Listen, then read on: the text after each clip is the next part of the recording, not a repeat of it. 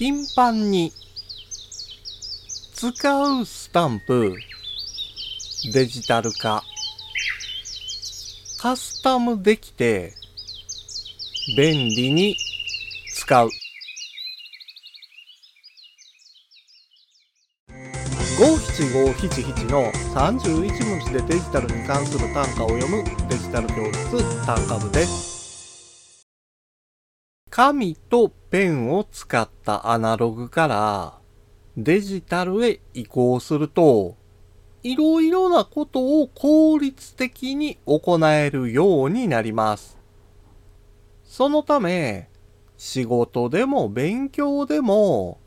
デジタルを活用するのが当たり前になりつつあります。ですが、書類で使われる日付や承認などをスタンプで済ませているなら、アナログの方が便利に感じることもあります。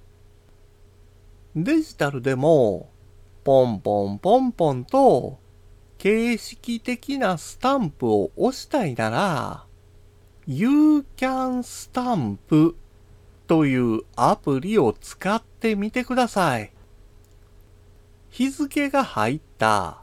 オリジナルの承認印や領収印などを簡単に作成できます。作成したスタンプはコピペするだけで使えますので、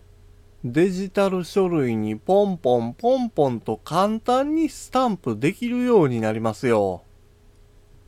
ただし、印鑑としての効力はありませんので、社外文章で使うときには注意してくださいね。今回の単価は